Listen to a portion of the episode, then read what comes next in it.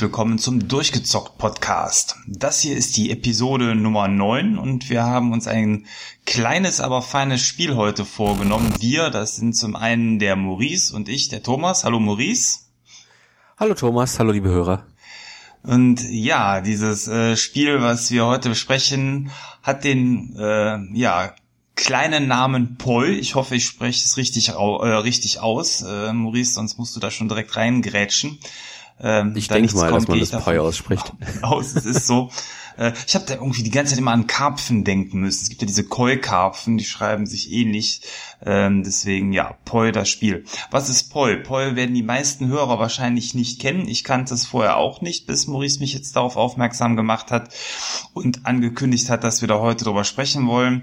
Poi ist ein äh, Jump'n'Run-Spiel, ein Independent Jump'n'Run-Spiel und ein Spiel, was man, glaube ich, ganz grob in die Richtung, zumindest von dem her, was ich gesehen habe, von alten Mario-Titeln äh, schieben kann, also alten 3D-Mario-Titeln. Und ja, ich glaube, ähm, da sollte sich jetzt Maurice auch schon direkt zu Wort melden und äh, mal unterstützen. Äh, ja, Maurice, was ist Poi? Erzähle uns davon, von deinen Spielerlebnissen. du hast mit Mario schon den, den perfekten Titel genannt, denn hauptsächlich orientiert sich Poi interessanterweise wie Ahead in Time, das kam letztes Jahr raus, äh, an Super Mario Sunshine, also der Mario 3D-Formel, sprich große offene Welten, die es zu erkunden gibt, äh, missionsbasierte Struktur, geh in diesen Level rein, da ist eine vorbestimmte Aufgabe für dich.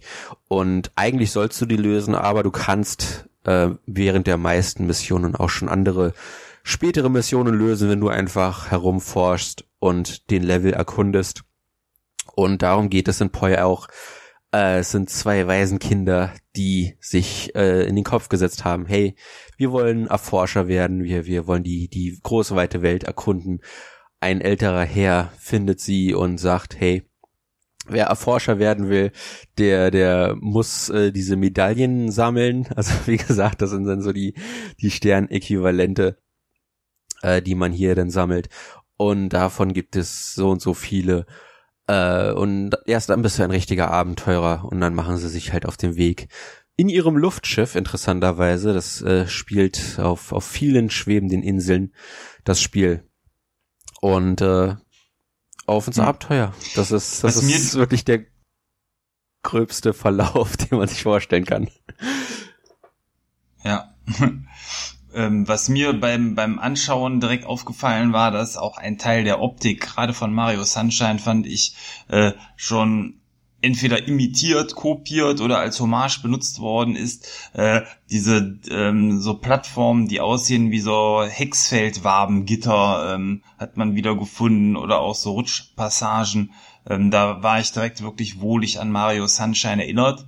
Wobei ich auch sagen muss, ähm, dass ähm, das Spiel dann aber auch, was ich im Video gesehen hatte, natürlich auch andere Dinge zu bieten hatte, die jetzt bei Mario Sunshine so nicht waren oder anders waren. Also es ist jetzt, glaube ich, kein Mario Sunshine-Klon, oder würdest du das so sehen? Nein, nein, also es ist schon eher ein, ein normaler 3D-Plattformer. Äh, du hast hier kein Hilfsmittel, sondern höchstens einen Doppelsprung. Und äh, es sind aber viele Elemente visuell zumindest drin, die an Mario Sunshine erinnern. Äh, es gibt einen Wüstenlevel und der erinnert sehr stark an den Dog-Level aus äh, Mario Sunshine.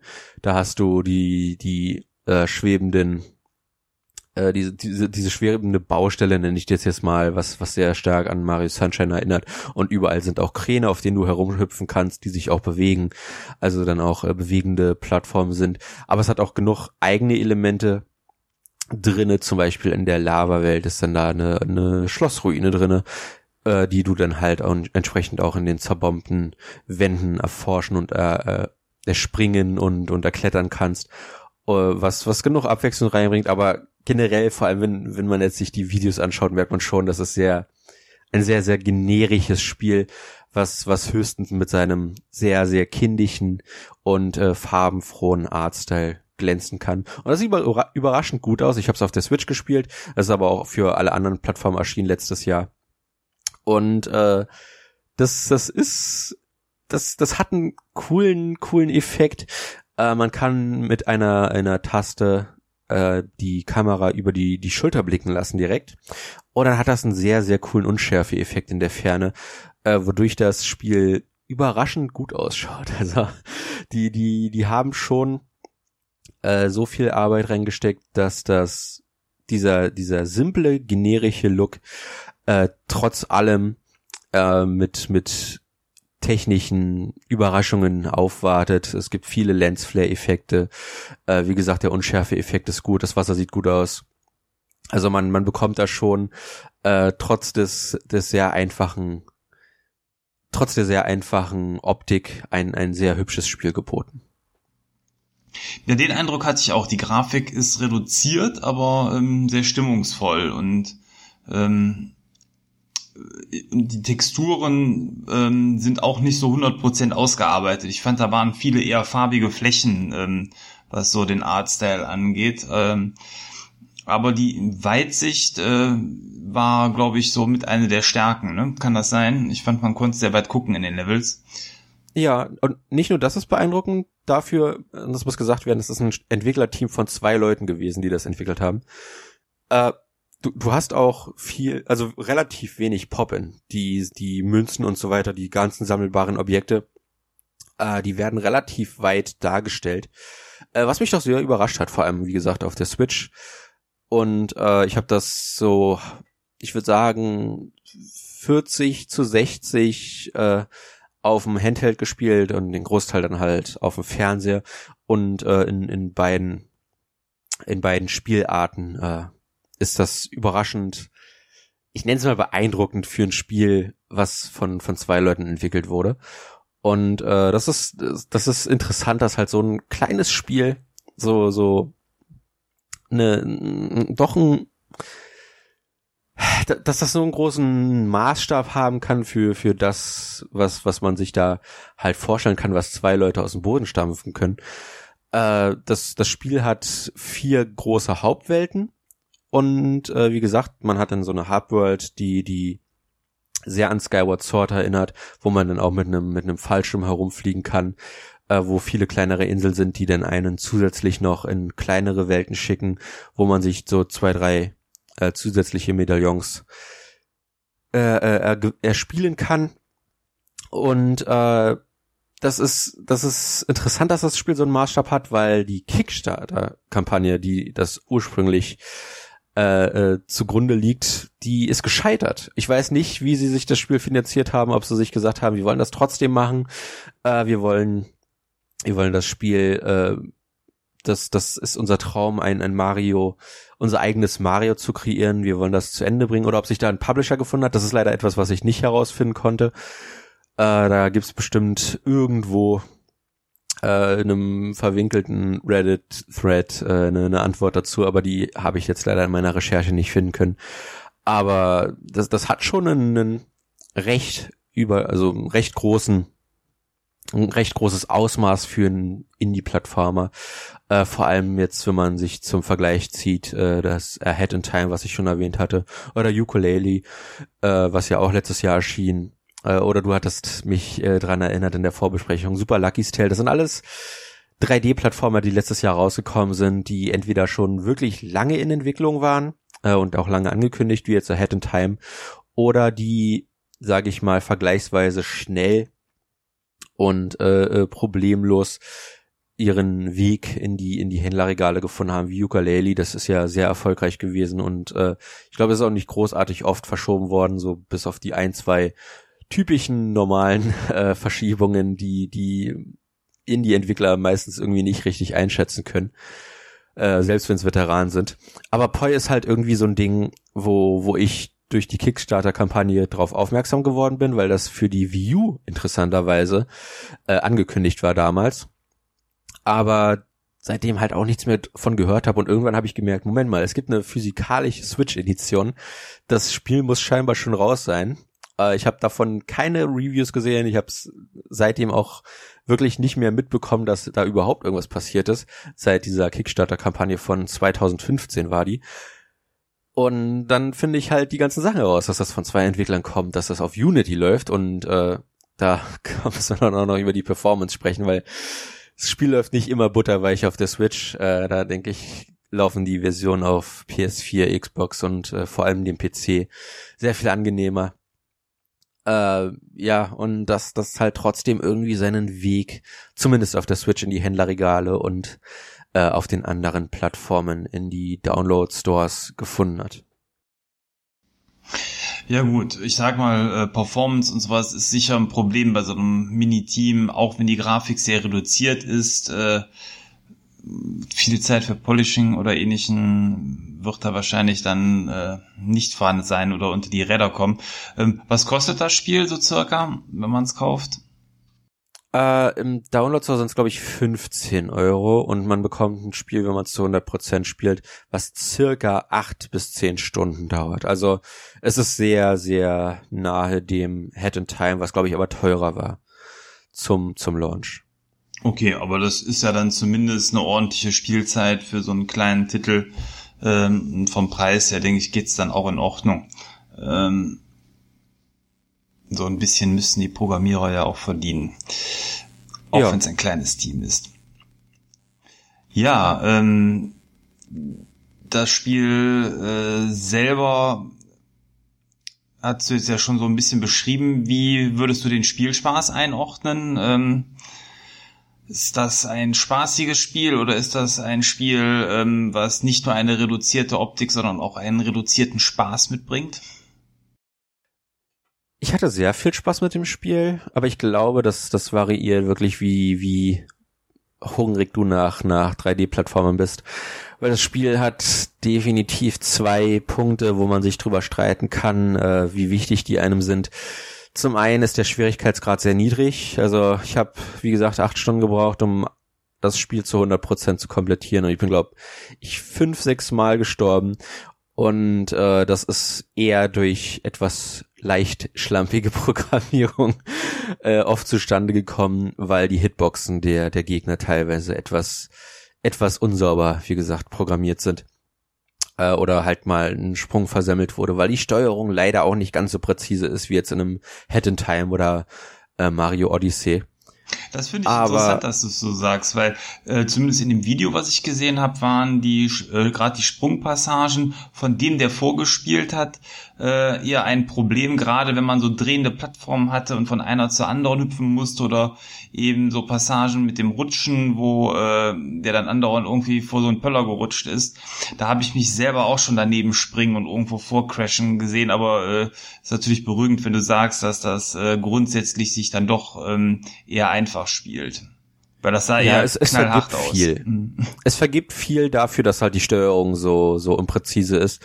Und ähm, du hast auch einen Ingame-Shop, äh, mit dem du die, die Münzen, die du natürlich Mario typisch sammelst, äh, dann noch ein paar Upgrades kaufen kannst und darunter ist ein äh, zusätzliches Herzchen, mit dem du halt einen Treffer mehr äh, einstecken kannst. Und äh, wie gesagt, ich denke, das dient hauptsächlich dem, dass du halt wirklich eine Steuerung hast, die nicht allzu präzise ist. Also man darf jetzt hier wirklich kein, kein Mario Odyssey Polishing erwarten, wo man exakt fühlen kann durch, durch äh, die, die feine Controllerbewegung, wo genau Mario jetzt landen wird. Hier ist das mehr so, okay, ich kenne den Radius, in dem ich jetzt gleich landen werde, kann ich den, kann ich den so halbwegs äh, justieren? Und dafür hat man halt, wie gesagt, zum Glück einen Doppelsprung äh, damit man da zumindest ein bisschen äh, nachjustieren kann, was die, was die Landung angeht. Aber Plattformen sind meistens groß genug, äh, äh, bis halt auf so ein paar Balance-Passagen, die einen dann schon ein bisschen fordern, äh, dass das nicht zu frustrieren wird. Also da wird viel, viel getan, dass das Spiel dir, dir nicht wirklich frustig wird in den etwa acht bis zehn Stunden, die das Spiel dauert. Und äh, also ich, wie gesagt, ich, ich fand es vergleichsweise einfach. Da hatte ich zum Beispiel mit Head in Time letztes Jahr sehr viel mehr Schwierigkeiten im, im Sinne von, äh, dass das Spiel halt sehr viel kniffliger war, was äh, gewisse Passagen angeht. Ja, wie gesagt, das ist äh, gut zu hören. Ich mag ja Spiele, die man auch durchspielen kann und äh, die einen da nicht abblocken. Unter anderem auch gerade das von dir eben benannte Yoka Laili. Äh, ist ja auch eins von den Spielen, denen man nachsagt, dass die äh, sehr, sehr schwer sein sollen. Ich habe es wohl noch nicht gespielt, äh, aber ja, das schreckt natürlich so ein bisschen ab, wenn der Ruf schon so ist. Ja, ja. Also wie gesagt, das ist sehr, sehr einsteigerfreundlich und äh, wie gesagt, interessant auch, dass die alle letztes Jahr rauskamen. Die ganzen 3D-Plattformer. Äh, es ist irgendwie schon ein bisschen. Äh, fragt man sich, ob das nicht alles so geplant war. Der große Auf jeden Fall, äh, äh, die, die Welten, die man besuchen kann, sind äh, genau wie der Artstyle sehr, sehr generisch und äh, simpel gehalten. Äh, man hatte eine, eine Waldwelt, eine Vulkanwelt, eine, eine Kristallwelt und eine, was war die andere Welt? Eiswelt. Ich glaube, das ist, ja, die, die Eiswelt ist interessanterweise in der Oberwelt mit implementiert. Das ist nicht separat aus irgendeinem Grund. Eine Wüstenwelt war es noch. Ah, ja. Und äh, da merkt man schon, ja, da hat sich jemand die ganzen Mario-Tropes angeschaut. Bis auf die Kristallhöhle, die dann allerdings halt den ganzen Minen aus äh, Super Mario angelehnt ist, äh, auch mit seinen, seinen blau Christ, blauen Kristallen und so weiter. Äh, da bekommt man definitiv schon leichte Mario-Vibes. Und äh, ja, das ist ein, ein sehr kleines, rundes Spiel, was auch überraschend viel zu tun hat. Also wie gesagt, es gibt äh, äh viele Aufgaben dafür, dass das halt ein kleiner Plattformer ist. Äh, insgesamt 101 Medaillons lassen sich finden. Aber da, da merkt man dann schon, wie da ein bisschen geschummelt wurde. Es gibt äh, zehn Herausforderungen und äh, die musst du zweimal spielen. Das heißt, äh, damit sind schon mal 20 Medaillons weg. Die vier Hauptwelten haben jeweils, ich glaube, es sind acht, wie in Mario halt, äh, Hauptmissionen, die es zu erfüllen gibt. Eine davon ist auch die typische Sammle 100 Münzen in diesem Level äh, Aufgabe. Und äh, der Rest ist halt so, ey, der Zug springt nicht an, kannst du diese drei Werkzeuge bitte finden und dann den Schalter drücken. Aufgaben, wo es wirklich mehr ums Erkunden dieser, dieser doch sehr offenen Welten geht. Äh, und äh, wie gesagt, dann, dann gibt's so eine Handvoll von Bossen, die äh, jetzt auch nicht besonders fordernd sind. Und es, es sticht nirgendswo wirklich heraus, in, in keinem Element, das es bietet, weshalb es sehr wahrscheinlich auch letztes Jahr halt vor allem gegen Head in Time und Ukulele untergegangen ist. Äh, da, da steckte nicht der, der ähnliche Hype hinter wie bei diesen beiden Titeln. Und äh, das ist, das ist irgendwo schade, weil ich finde, dass äh, vor allem halt jetzt im Vergleich zu diesen beiden Spielen, dass hier sehr viel kindgerechter ist. Der Dialog, auf den kann man um, um den braucht man sich nicht kümmern. Äh, so da, das einzige, wo man mal wo es helfen würde, dass man lesen kann, ist, dass es so zwei, drei Aufgaben gibt, wo man jemand bestimmtes suchen muss unter einem Zeitlimit und äh, das, das wird halt leider nicht vertont, dass das, dass ein Kind denn das noch nicht lesen kann, dann weiß, okay, äh, ich muss jetzt diesen Charakter suchen und äh, das ist so wirklich das, das Maximum an Schwierigkeit, was du da bekommst. äh, dass, dass du dann mit einer Leseschwäche definitiv ein, bei, bei ein, zwei Medaillons Probleme haben wirst.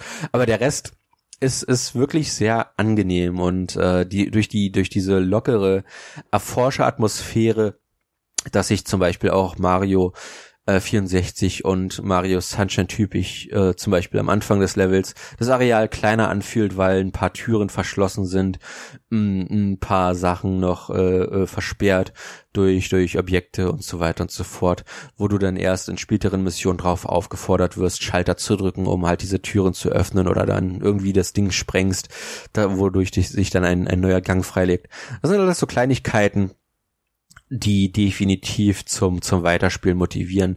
Hey, ist da vielleicht irgendwas in der Welt, äh, äh, was ich jetzt noch nicht sehen kann, wo ich erst später hinkomme?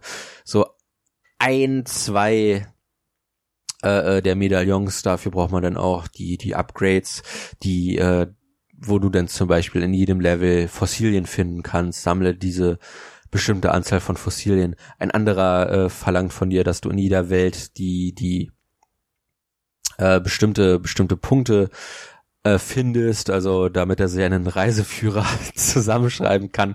Und dann musst du halt da die, die interessanten Spots auf der Karte finden. Und diese teilweise echt gut versteckt. Äh, da, zum Beispiel in der Mine gibt es eine, eine Glühbirne, eine riesige. Und äh, nicht nur, dass du die halt erstmal ausfindig machen musst, die hängt halt irgendwo in der Decke und das ist eine riesige Mine, äh, sondern da musst du auch irgendwie gucken, dass du da erstmal hinkommst, um diesen äh, Spot auf deiner in deiner, deiner Liste freizuschalten, um halt dann später auch das Medaillon dafür zu bekommen. Und das sind alles so Kleinigkeiten, die das wirklich sehr, sehr verbinden halt mit dieser Idee, dass du ein Erforscher bist. Äh, da, da wirkt schon alles zusammen. Mit den offenen Welten funktioniert das auch ganz gut. Äh, dass du halt den, den Erforscherdrang, dass der nie gestillt wird bis zum Ende des Spiels halt, wo du dann halt auch wirklich alles gesehen hast. Also ein Spiel für ähm, ja Leute, die sich auch über das Level hinaus damit beschäftigen wollen, die gerne äh, tüfteln und so äh, auf die Jagd nach dem letzten Stern gehen quasi.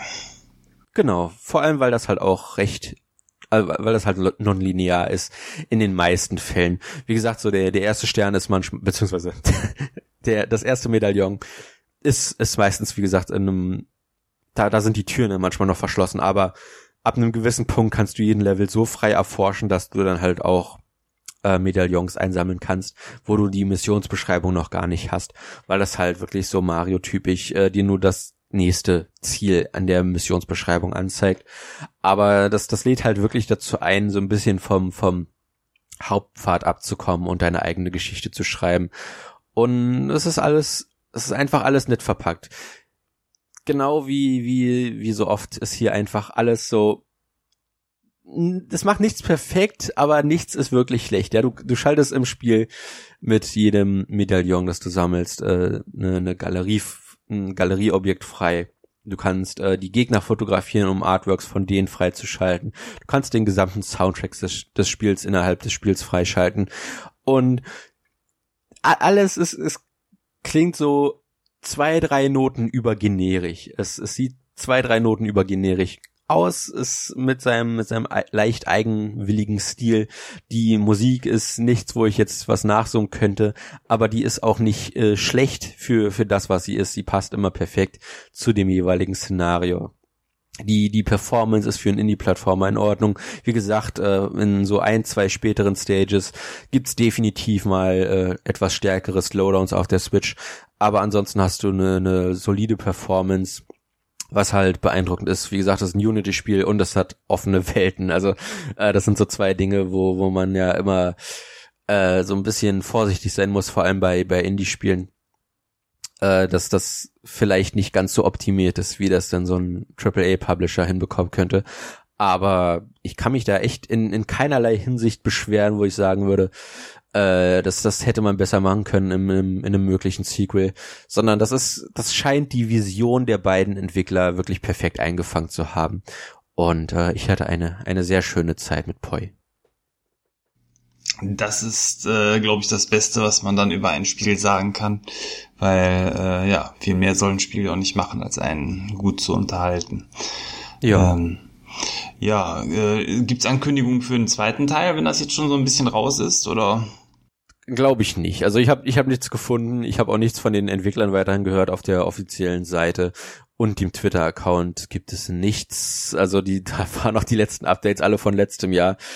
Äh, ich vermute, das war wirklich deren Traumprojekt und jetzt, wo sie es abgeschlossen haben, widmen sie sich wieder ihrem normalen eigenen Leben. Äh, ist ein bisschen schade, weil Poi hat definitiv Potenzial, äh, dass, dass man das noch ausbauen könnte. Und vor allem, wie gesagt, ist der Maßstab recht groß. Also wenn, wenn, wenn die ein bisschen mehr Budget bekommen würden, äh, wenn man da ein bisschen weiter hinter wäre mit mit äh, den Finanzen, wenn vielleicht eine, eine mögliche neue Kickstarter-Kampagne äh, erfolgreich wäre in dem Fall. Ich denke, die könnten schon ein noch größeres Spiel zaubern. Äh, die Basis ist auf jeden Fall gegeben, eine eine solide Basis, dass ich da definitiv nichts dagegen hätte, wenn die äh, Polykids nennt sich der Entwickler, die, das, das zweiköpfige Team, äh, wenn die noch irgendein Spiel raushauen würden in äh, ähnlicher Form. Aber leider ist da aktuell nichts in, in Planung. Na, ich glaube, es ist auch äh, aktuell schwieriger geworden auf Kickstarter, gerade wenn man eben keine großen Namen oder Lizenzen mitbringt, dann für so ein Projekt äh, entsprechend Geld zu bekommen, was ja auch dafür spricht, dass die damals äh, dementsprechend dann auch schon gescheitert sind. Äh, irgendwie klingt das Ganze für mich so ein bisschen wie äh, das Projekt von zwei ähm, ja, Spiele-Studierenden, äh, irgendwie von so einer Programmierschule, die ihr Projekt da zu Ende gebracht haben und rausbringen, weil zwei Mann ist echt ungewöhnlich. Wie ist der Soundtrack? Ähm, kann der was? Ähm, bei Mario ist der Soundtrack ja meistens auch immer noch irgendwie so sehr eingänglich und wie sieht's bei dem Spiel aus? Der passt auf jeden Fall zur, zur Stimmung, aber wie gesagt, nicht wirklich was, wo ich sagen könnte, das bleibt die dauerhaft in Erinnerung. Äh, dadurch, dass du den auch in-game freischaltest und er ist auf Soundcloud verfügbar komplett, äh, kann man sich da definitiv mal eine Kostprobe geben. Aber der, der, also es ist nichts, wo, wo mich irgendwas stören würde, aber ich kann halt, wie gesagt, nichts wirklich davon mitsummen. Das ist leider in, in vielerlei Hinsicht so der Fall. Also ich habe jetzt so zum Beispiel die groben Level-Themes im Kopf, aber ich kann mir jetzt nicht hundertprozentig den, den artistischen Stil äh, im, im Kopf nachbilden. Äh, während ich bei Mario ein, ein definitives Bild im Kopf habe. Das ist so alles, wie gesagt, so etwas besser als generisch, aber leider nicht weit von entfernt. Und ich glaube, das ist auch einer der Gründe, weshalb das Spiel leider Gottes untergegangen ist, weil das halt wirklich in, in keiner Hinsicht großartig heraussticht. Es ist ein sehr, sehr eigenständiges kleines äh, Indie-Spiel, was halt wirklich nur sich in den Kopf gesetzt hat, wir wollen unser eigenes Mario machen. Und äh, darüber hinaus hatten sie sehr wahrscheinlich einfach nicht die Ressourcen, um da irgendwas rauszuhauen, wo, wo jemand sagen würde, spiel das wegen dem Soundtrack, der ist irre gut oder spiel das wegen der, der, der, des Level-Designs, das ist über alles erhaben. Äh, spiel das wegen der Steuerung, das, das fühlt sich besser an als in äh, Ahead in Time oder Mario. Das sind alles Punkte, die halt leider nicht zutreffen, aber nichtsdestotrotz ist das halt ein, ein Spiel, was auch wirklich nichts schlecht macht. Und äh, ich glaube, ich glaube, das ist so der der Punkt, wo ich sagen würde, wer die ganzen Jump'n'Runs von letztem Jahr bereits äh, durchgezockt hat und nach neuem Futter äh, sucht, der bekommt auf allen Plattformen mit Poi definitiv ein kleines äh, Leckerli spendiert, was was definitiv einen äh, die acht Stunden, die es dort bei Laune hält. Ja, das klingt nach einem guten Überblick über den Titel.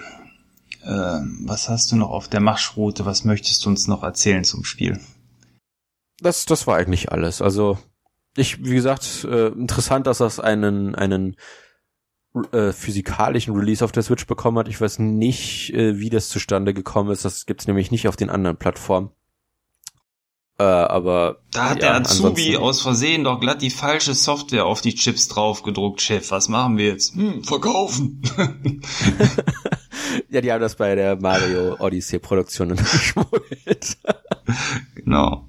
Ja, nee, das, aber ich find's schön. Wobei die Switch ähm, ja sowieso aktuell, finde ich, ähm, viele Nischentitel als physischen Release bekommt, sei es jetzt eben irgendwelche kleineren Projekte oder auch ähm, so Perlen wie ähm, Adventures oder ähnliches.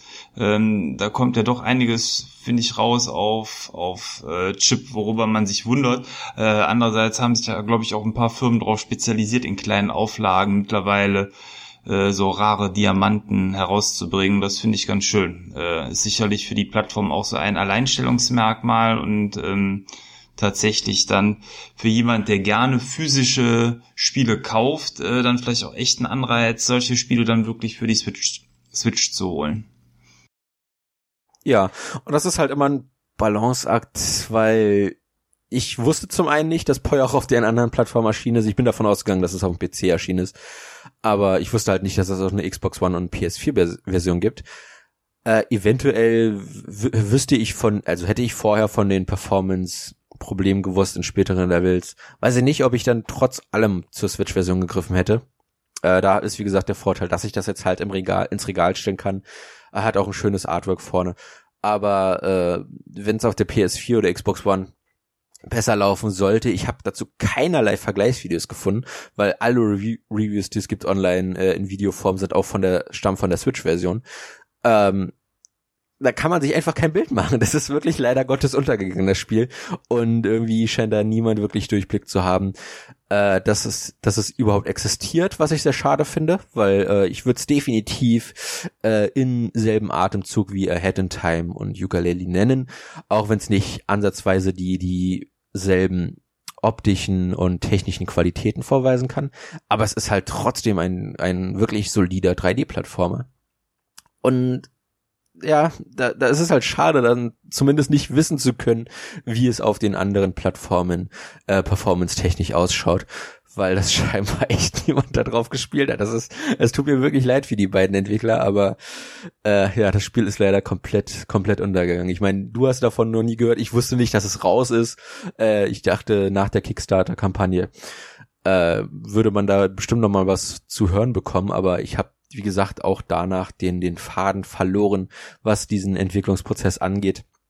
Und äh, erst bin erst letztes Jahr da zufällig drüber gestolpert und wer nicht zufällig darüber stolpert, so so wie ich, der der wird leider nicht von Poi gehört haben und das ist das ist wirklich schade. Du kannst ja mal an Digital Foundry schreiben, dass du gerne ein Performance-Vergleichsvideo von allen Plattformen hättest. Vielleicht erfüllt man dir diesen Wunsch. Das wär's doch. ja, ja, wenn es nicht schon etwas zu alt wäre. Och, Aber schön wär's. Also naja. ja, nee, danke für den Überblick zu dem Spiel. Ähm, ist sicher ein ein nischiger Titel, wo man echt Lust drauf haben muss. will ehrlich sein, äh, ich glaube, ich werde in das Spiel nicht reinschauen, weil Dafür gibt's noch zu viele andere Spiele, die ich spielen könnte oder müsste, aber ähm, so wie ich dann aber herausgehört habe, ist es trotzdem ein Spiel, dass wenn man ähm, da Lust drauf hat oder sich das geholt hat oder wie man auch immer dran gekommen ist, dass man es gut spielen kann, ohne dass man am Ende da allzu sehr enttäuscht wird und einfach nur mittelgute Unterhaltung hat. Ja, auf jeden Fall, auf jeden Fall. Also die die 15 bis 20 Euro, die die man dafür hinblättert. Ich meine, es sind 15 äh, die ist es auf jeden Fall wert. Da wird man nicht enttäuscht für. Da bekommt man ein, ein Abenteuer, was definitiv äh, viel, viel, also genug Zeit beansprucht, dass man sich da nicht verarscht danach fühlt. Ja, schreit auch so ein bisschen nach einem PS Plus oder Xbox Live Gold Titel irgendwann. Das sind ja so Spiele, die dann da schon mal auch gerne angeboten werden. Ja. Da sollte man dann auf jeden Fall mal reinschauen, wenn sich die Möglichkeit ergibt. Oder einem Steam Sale halt mitnehmen. Wenn das zwei Euro kostet oder so. Ja, na gut. Dann, äh, wie gesagt, vielen Dank für den Überblick. Wenn du sagst, du hast zum Spiel alles ähm, erzählt, was du uns berichten wolltest, würde ich sagen, können wir zum Outro weitergehen. Gerne doch. Da würde ich sagen, hören wir uns gleich wieder.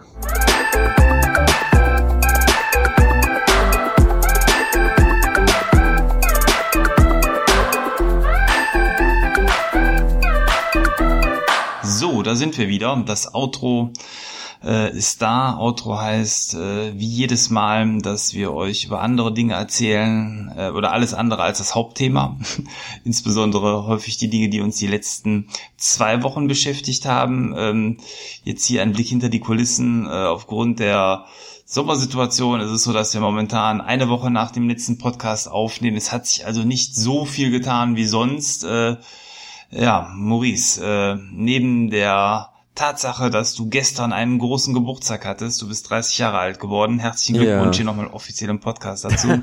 Dankeschön. Ähm, zumindest hier nach der Aufnahme. Ähm, ja, was äh, hat sich ansonsten für dich berichtenswertes ergeben? Äh, neben einem Spiel, was wir beide gespielt haben, da will ich dann als zweites hinkommen, habe ich äh, zu meinem Geburtstag ein paar Japano-Rollenspiele be äh, geschenkt bekommen. Äh, Pokémon Omega Rubin, Pokémon Sonne, die äh, letzten beiden Hauptteile, wobei Ultra Sonne, glaube ich, der aktuellste Teil ist. Äh, das Shining Force Resonance für die PS4 und dann halt Poi. Das war, das war das vierte Geburtstagsgeschenk. Ist kein JRPG. Hab, hat man jetzt hoffentlich heraushören können, die letzte halbe Stunde. Äh, ich habe Pokémon Omega Rubin angefangen. Äh, ich habe das alles schon vor äh, einem Tag vor meinem Geburtstag erhalten und äh, habe da jetzt auch schon zehn Stunden reingesteckt. Das ist süchtig machend wie eh und je. Äh, ist nicht ganz so gut wie Pokémon X und Y. Äh, dadurch, dass das ein Remake der dritten Generation ist und sich halt auf der der Karte der dritten Generation äh, orientieren muss, wird die Karte etwas steriler, etwas steifer. Äh, erinnert sehr stark an das äh, kommende Pokémon, das Let's Go, äh, was ja dann auch eine sehr, sehr veralterte äh, Grid-basierte Karte haben wird. Ähm, aber es macht halt einfach irre viel Spaß. Es sieht toll aus auf dem 3DS, es sieht wirklich überraschend gut aus.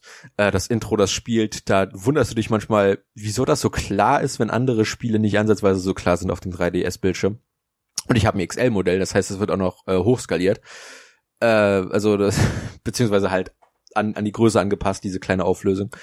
Und ähm, es macht einfach Spaß, die blöden Viecher zu sammeln. Also so hässlich die auch sein mögen ab dieser Generation. Ich bin ja einer, der, der definitiv denkt, dass die ersten beiden Generationen mit die besten Pokémon-Designs hatten und es danach langsam, aber stetig abwärts ging.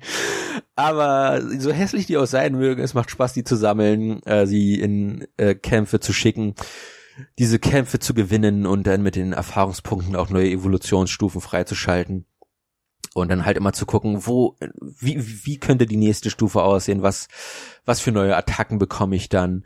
Und äh, ich habe jetzt, würde ich sagen, ein Drittel bis die Hälfte des Spiels durchgespielt, zumindest der, der, was die Arenen angeht. Es gibt ja insgesamt wieder acht Arenen und dann die Top 4, die es zu besiegen gilt, wobei ich meine gelesen zu haben, dass die Story danach noch ein bisschen weitergeht. Äh, ich habe jetzt gestern erst den, gestern Abend den dritten Orden geholt. Also bin, wie gesagt, auf dem besten Weg zur, zur Hälfte des, der, der Main Quest sozusagen.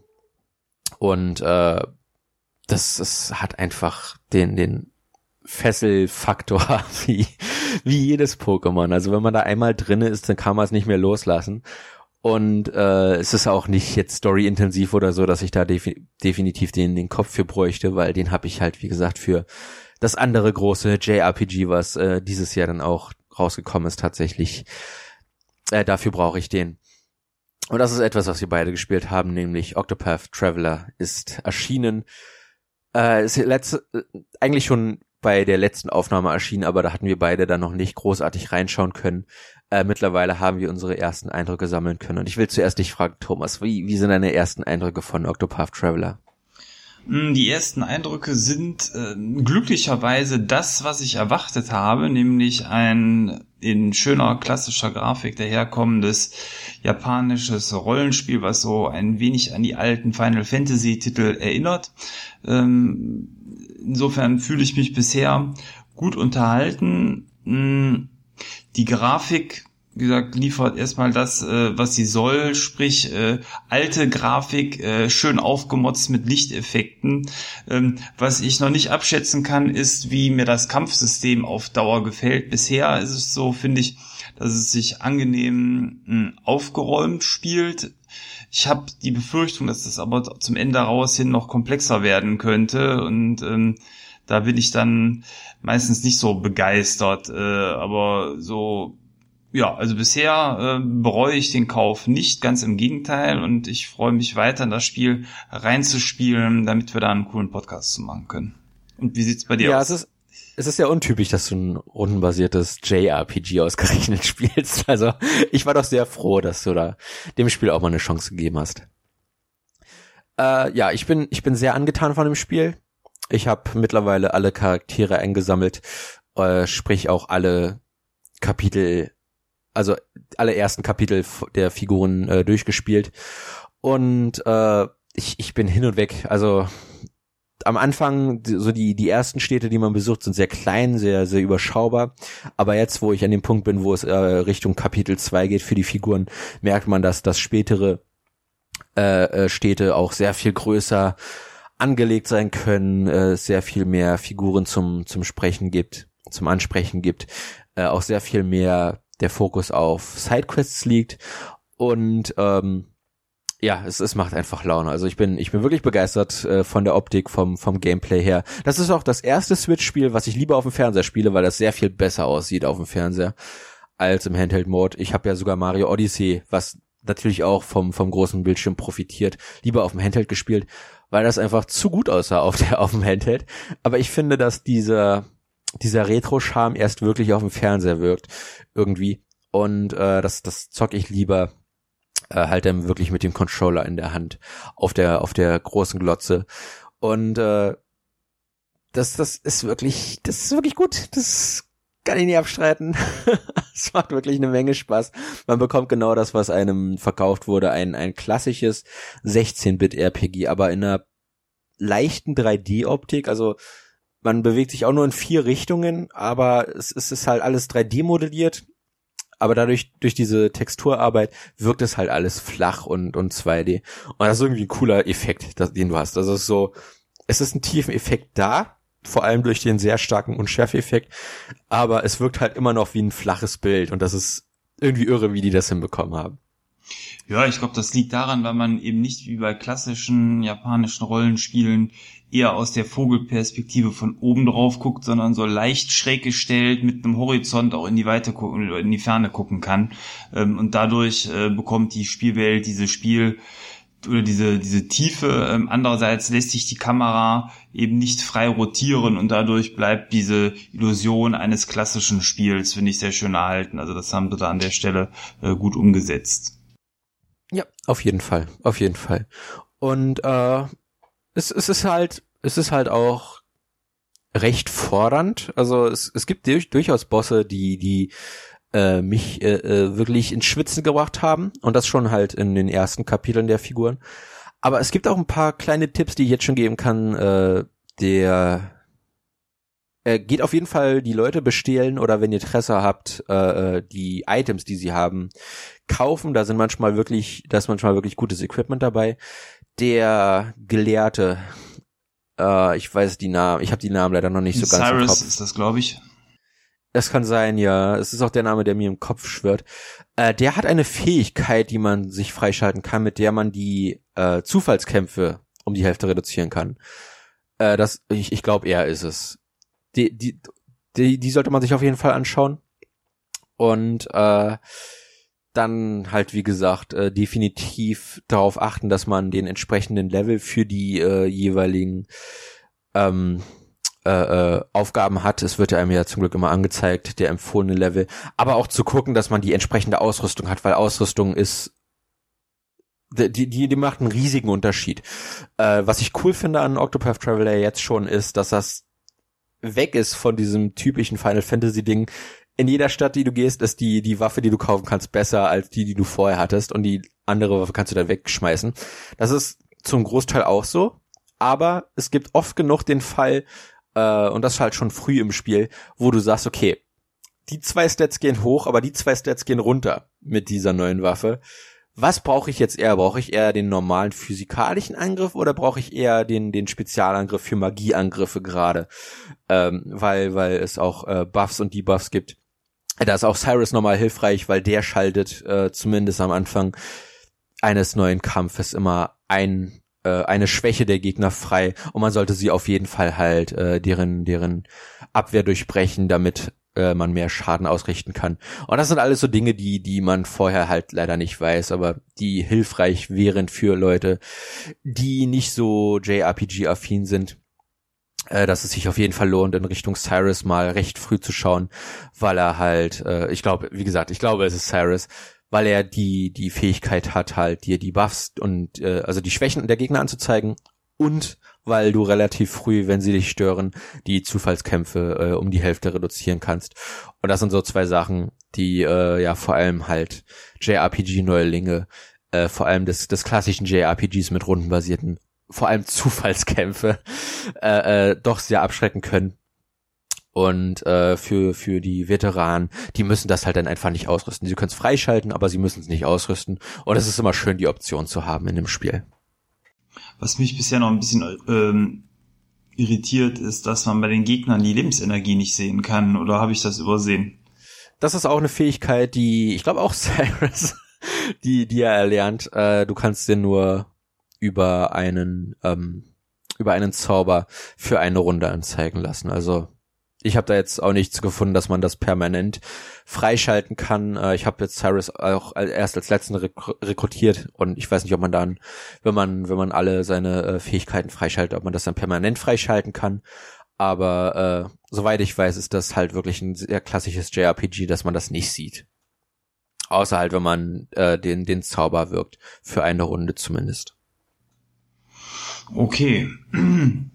Das äh, finde ich dann zwar nicht ganz gut, aber wenn man es ausschalten kann, ist es äh, zumindest dann okay. Dann kann man ja dann diese Fähigkeit dann waffen. Ja, also ich, ich finde es sehr schön. Ich finde es auch angenehm schwer. Also ich bin jetzt noch nicht Game Over gegangen, aber ich wurde definitiv, wie gesagt, gefordert. Die Geschichten sind interessant, aber ich finde es jetzt schon schade, dass er nicht sich zu, zu einem großen Ganzen verbinden, weil man es halt wirklich spielen kann, wie man will. Ähm, rein theoretisch muss man kann man sich die Figur auswählen, die man spielen möchte und dann wirklich nur deren Story folgen. Das Spiel wird auch dementsprechend balanciert. Das heißt, äh, bis zu vier Figuren wird das Spiel schwieriger und ab dann hat das einen durchgängigen Schwierigkeitsgrad.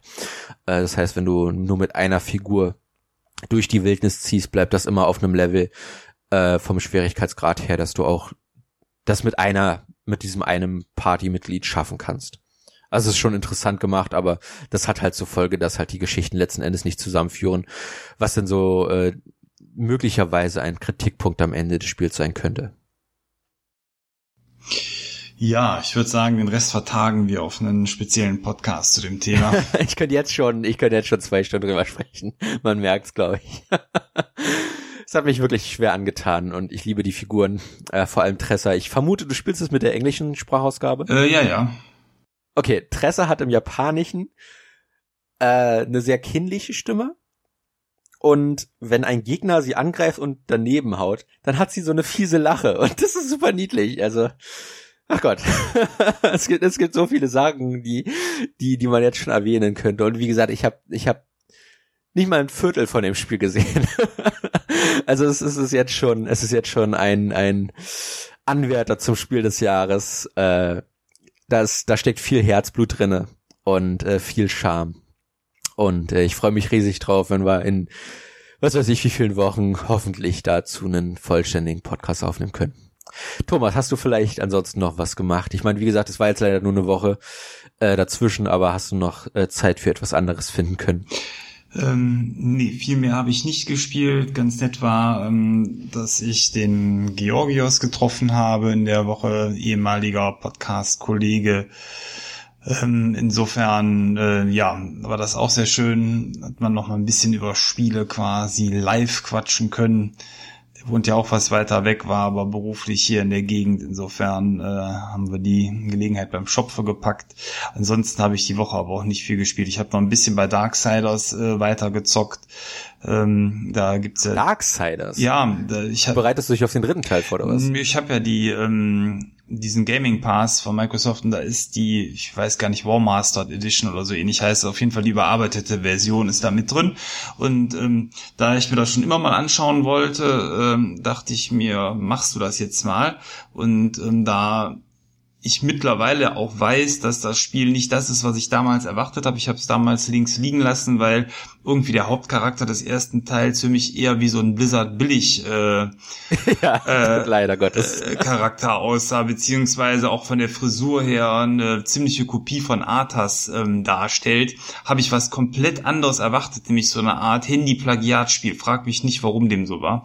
Ähm, und das ist natürlich für jeden, der das Spiel gespielt hat, äh, komplett falsch. Und äh, ich mag die, die Game-Mechanik, wie sich das Ganze ähm, steuert. Ich mag ähm, die Art und Weise, wie man den Charakter auflevelt. Und ich finde auch die Erkundung der Welt und das ähm, Design jetzt dann doch äh, auch ganz ansprechend. Und nee, das ist äh, ein Titel, wo ich momentan so ein bisschen nachhole und äh, sehr viel Freude mit habe, nebenher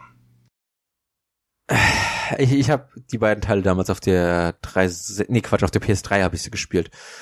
Und ich, ich bin nie wirklich warm geworden mit der Serie. Ich weiß nicht, wieso da ein dritter Teil rauskommt, weil das sind alles traurige, traurige Zelda-Klone mit geklautem Art-Design, wie du schon gesagt hast. Also es ist sehr inspiriert von dem, von dem Blizzard-Stil und so übertrieben, aber stilisiert. Also so der, der Krieg, den man ja spielt im ersten Teil, der hat so viel Scheiß an seinem, an seinem Charakter dran, dass ich nicht weiß, wie er das alles tragen kann.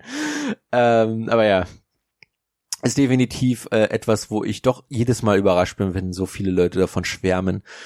Äh, scheint einen gewissen Nerv getroffen zu haben bei, bei vielen Leuten, äh, dass sich da halt echt der dritte Teil irgendwo rentieren muss. Also ich, ich bin überrascht, dass es, dass der dritte Teil von dem THQ Nordic äh, äh, aufgegriffen wurde und auch in jetzt Ende des Jahres auch noch rauskommen soll. Also das ist so der letzte Titel, an den ich gedacht hätte. Ich hätte eher gedacht, dass es Saints Row nochmal äh, deren äh, Geldkuh äh, nochmal eine, eine richtige Chance geben, anstatt dieses Agents of Mayhem nochmal äh, irgendwie auszubreiten. Ja, wobei so viele Spiele in der Richtung gibt's ja momentan eigentlich auch gar nicht, finde ich. Ne? Also, dass man so einen, das geht ja auch ganz grob in eine Richtung wie Bayonetta oder ähnliches. Also irgendwo finde ich äh, jetzt hier neben äh, Devil May Cry und so, ja, also es ist überschaubar in dem Segment. Also ich glaube, da ist schon Platz für so einen Titel. Ja, aber da würde ich an Bayonetta vorziehen. ja, das ist dann vielleicht wieder eine Frage, welches Design man äh, lieber mag, japanisches oder eben so amerikanisches. Ich, ähm, ich weiß nicht, ob ich das amerikanisches nennen würde, weil, wie gesagt, das ist ein sehr spezifisches Design und das ist sehr überladen. Ja, ich meinte deswegen ja nicht, amerikanisch, nicht weil das ähm, von Blizzard ja. quasi eins zu eins kopiert ist. Ne? Also zumindest halt der Hauptcharakter. Äh, mit seinen fetten Schulterpolstern und den dicken Waffen und den Effekten. Aber nö, äh, spielt sich ganz launisch. Also wer auch den Gaming Pass hat, vielleicht einfach mal reinschauen. Kostet ja nichts. Den zweiten Teil gibt's da übrigens auch drin. Ja, das war so das, was ich äh, in den letzten Tagen getrieben habe. Wie gesagt, war nicht so viel Zeit, deswegen nicht so viel Neues, äh, was es zum Zocken gab. Reicht ja auch, zwei Titel. Ja, muss, muss ja auch ein bisschen rausgehen, die Sonne genießen. Ja, das ist ein gutes Thema. Es ist äh, wie im Rest von Deutschland momentan viel zu warm, so auch hier bei der Aufnahme gerade. Wir sollten zu einem Ende kommen. ja. Und dann die, die schöne Sommersonne genießen. Genau. Dann würde ich sagen, Thomas, hat Spaß gemacht. Ja. Und äh, wir hören uns dann in zwei Wochen wieder zum nächsten Thema des Durchgezockt Podcast. Ich bin der Maurice, macht es gut. Bis dann. Jawohl, vielen Dank fürs Zuhören. Ähm, unterstützt uns gerne auch auf Facebook, liked äh, den Podcast, wenn ihr mögt und ich sag mal, ciao, bis in zwei Wochen, euer Thomas.